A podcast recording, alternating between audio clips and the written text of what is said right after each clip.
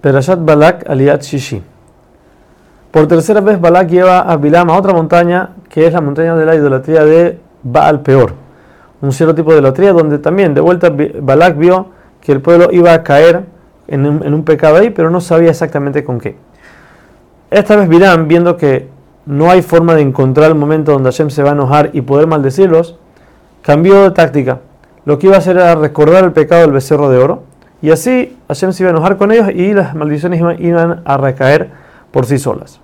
Pero en ese momento la presencia de Hashem se posa sobre él y en ese momento profetiza sobre él mismo como él es la persona del ojo ciego, se le llama, ya que él solamente veía de un ojo o le faltaba un ojo según otras opiniones. Viendo las carpas del pueblo de Israel, que sus puertas estaban no una dirigida no a la otra, o sea, cada uno cuando salía de su carpa no podía ver lo que estaba pasando en la carpa del vecino. En ese momento le entra un espíritu divino, no para maldecir, sino para bendecirlos y les dice que el hecho de que sus carpas están de esta manera y ellos son recatados, no ven uno al otro, eso es lo que les trae la bendición.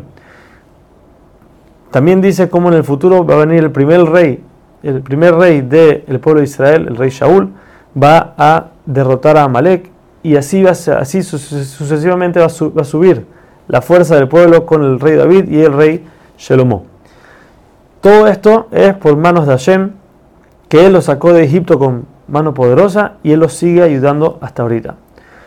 Sigue diciendo que se van a sentar en su tierra con fuerza, así como lo hace un león.